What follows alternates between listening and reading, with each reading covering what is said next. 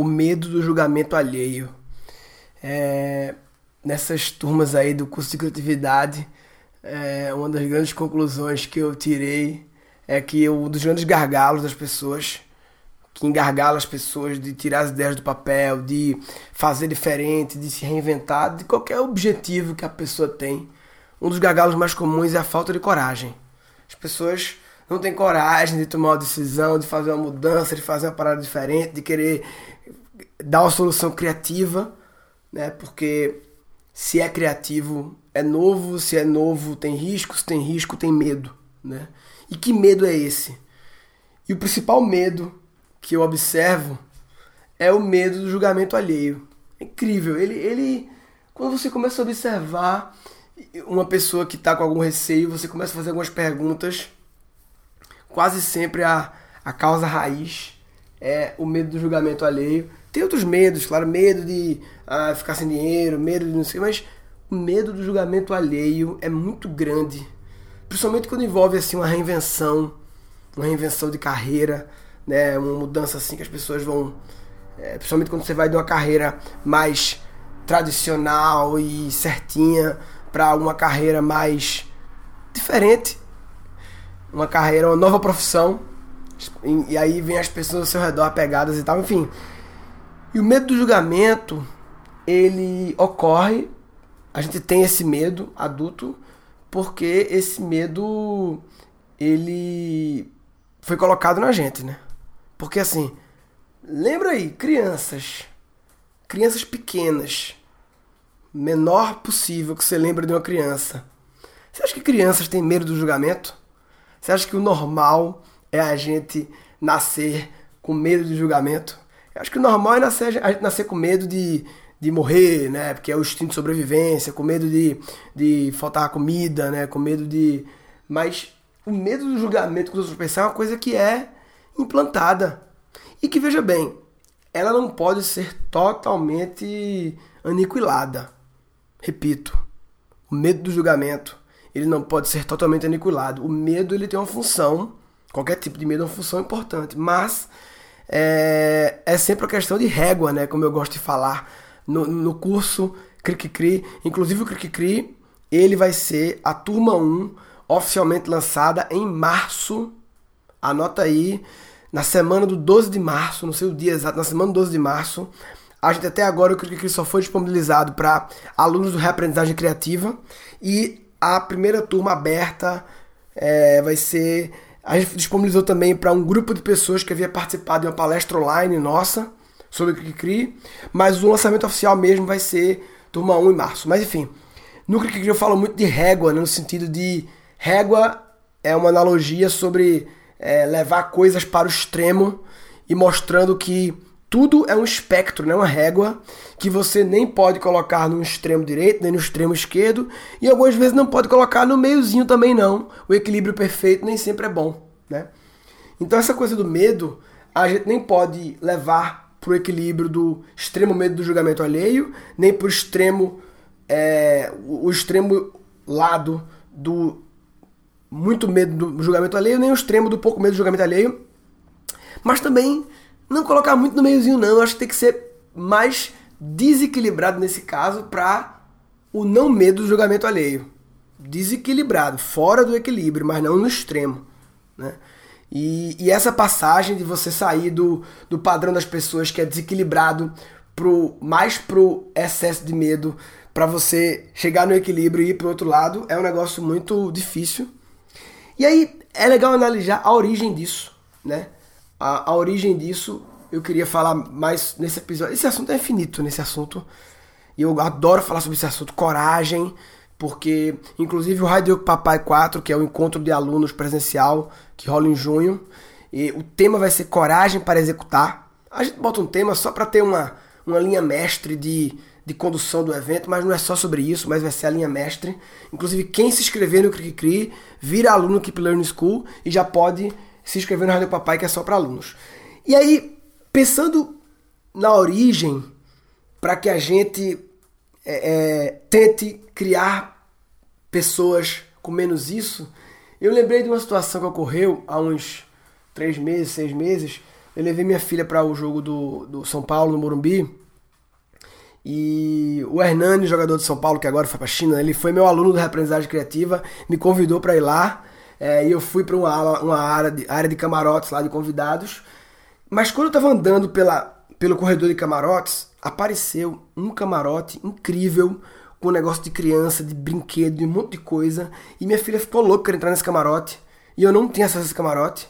É, e aí eu não tenho o que fazer, né? Eu até pensei como é que eu consigo é, desenrolar aqui, mas não dava. Já tava perto para começar o jogo, nosso lugar tava guardadinho lá. E ela ficou louca, aí começou a chorar, quer ir pro parque, quer ir pro parque, quer ir pro parque. E na hora que ela tava chorando de lágrima, é, surgiram assim umas 10 crianças, 2, 3, 4, 5 anos assim, com o uniforme de São Paulo, chegando assim, um, com um tio lá, com um recreador, sei lá e na hora me deu vontade de falar uma coisa que essa coisa subiu até a garganta aqui, e depois eu engoli e não falei. Que ela tava chorando, as crianças viram e deu vontade de falar assim: Filha, que coisa feia, tô chorando. Olha aí os meninos, que os meninos vão ver te ver chorando assim, é? Sabe? Deu vontade de, de fazer essa, de usar os meninos ali como argumento para ela parar de chorar, né?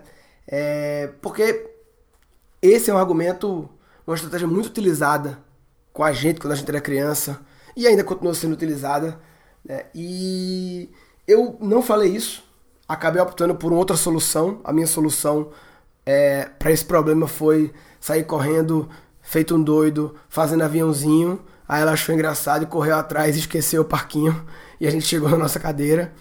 Enfim, mas me veio até a boca essa solução porque faz parte da nossa memória, né? A gente já teve alguma situação que fizeram isso com a gente, nossos pais mesmo, outras pessoas, e a gente acabou, talvez já tenha feito também.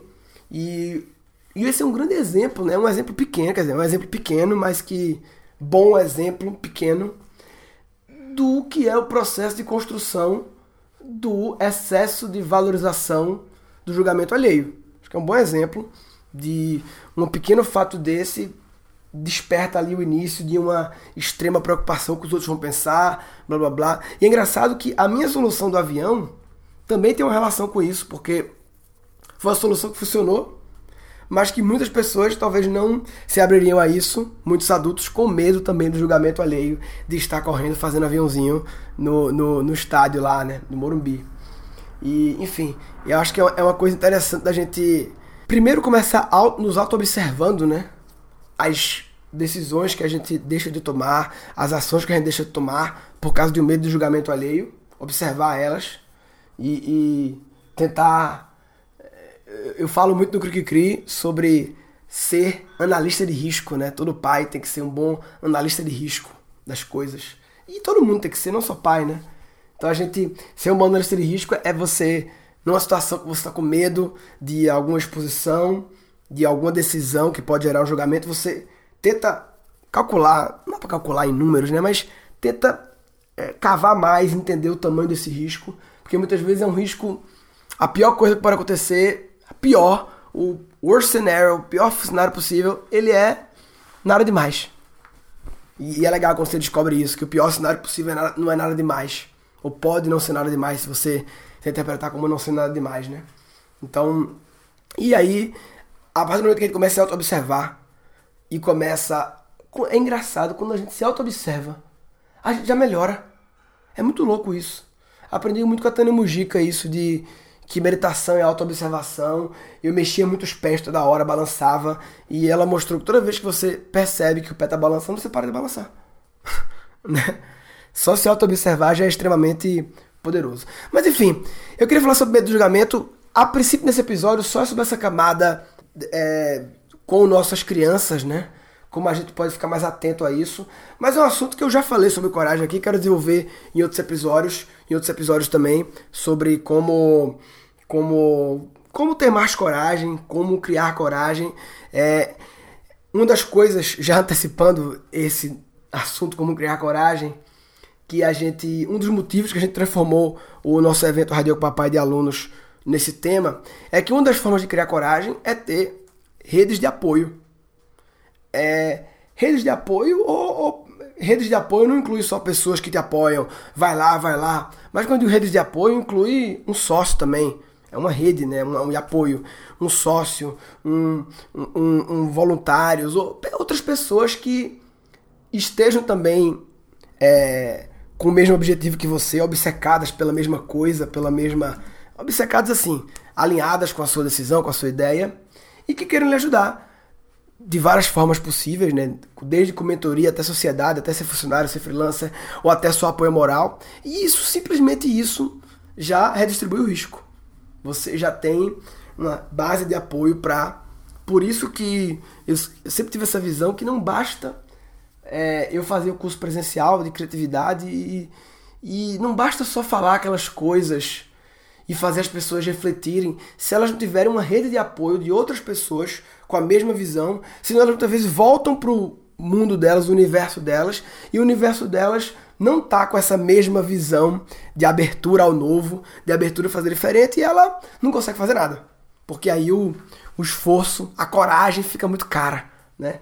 E aí, por isso que a gente sempre buscou nas turmas criar um sentimento de comunidade, conectar pessoas, porque ao conectar pessoas que mesmo que não tenham o mesmo objetivo específico, mas que pelo menos esteja alinhada, na mesma pegada, e de preferência, se tiver com o mesmo objetivo, melhor ainda, mas só entrar na mesma pegada, você já cria um grupo de apoio, e por isso que eu bato tanto, e a gente na Keep Learning School investe tanto nessa questão de comunidade, fazer eventos de comunidade, fazer o Radio com Papai. O Radio com Papai é um evento que nos dá muito, muito trabalho. Os primeiros deram prejuízo, o último empatou, porque é um evento que a gente não abre para todo mundo, a gente mantém restrito aos alunos. Esse ano a gente vai ampliar para acompanhantes de alunos, porque também não adianta o cara vir sem trazer o, o sócio, a sócia, a esposa, o marido, um amigo, o brother. A gente pensa em ampliar para algumas outras pessoas, desde que elas é, estejam, como a gente pode garantir que elas estejam na mesma vibe ali, criativa e tal. É, enfim, então uma das coisas para criar coragem é ter pessoas alinhadas e comprometidas na parada e, enfim. Bem, Medo do julgamento alheio, velho, é um negócio que é muito. As pessoas que querem falar em público, por exemplo, é sempre, quase sempre, esse é o grande medo. É, na verdade, eu não consigo encontrar outro medo que não seja o medo do julgamento alheio, né? É, e novamente repito, vez quando ele é saudável. Mas enfim, esse episódio eu queria falar sobre isso. É, quem quiser, ó, quem se interessar pelo Cric Cri, Criando Crianças Criativas, que é o curso. É, que ele é a versão preventiva do reaprendizagem criativa, né? É como a gente não bloquear a criatividade das nossas crianças. Se liga aí, semana do 12 de março vai ser lançada a primeira turma. Quem quiser com comentar sobre esse episódio aqui de medo do julgamento alheio, até alguma história legal, entra aí gancast.com.br, o blog novo do Gancast, tem um monte de coisa lá. É, tanto os episódios do Guncast todos, como também ele está integrado com o blog da Keep Learning School, que tem uma porrada de artigos de vários assuntos. A gente dividiu os artigos pelas habilidades do futuro, da minha teoria lá. Inteligência intrapessoal, interpessoal, inteligência criativa, interartificial e aprendedora educadora. Tá? Essas são as categorias do blog, tem muito artigo lá. E comenta esse episódio lá. O que, que você achou desse assunto? Alguma história para contar? Você concorda, você discorda? E até o próximo Guncast. Lembrando que se você não está auto-observando os seus medos principalmente o julgamento alheio, e você não está tentando evitar a construção de um excesso de valorização do julgamento alheio nas nossas crianças, você está de brincadeira na tomateira. Tá de brincadeira na tomateira. Neste episódio foram capturados três insights. No que eu falo muito de régua, né, no sentido de régua é uma analogia sobre é, levar coisas para o extremo. Tudo é um espectro, não é uma régua que você nem pode colocar no extremo direito, nem no extremo esquerdo, e algumas vezes não pode colocar no meiozinho também não. O equilíbrio perfeito nem sempre é bom. Todo pai tem que ser um bom analista de risco. Ser um bom analista de risco é você, numa situação que você está com medo de alguma decisão que pode gerar um julgamento, você tenta é, cavar mais, entender o tamanho desse risco, porque muitas vezes é um risco. A pior coisa que pode acontecer é nada demais.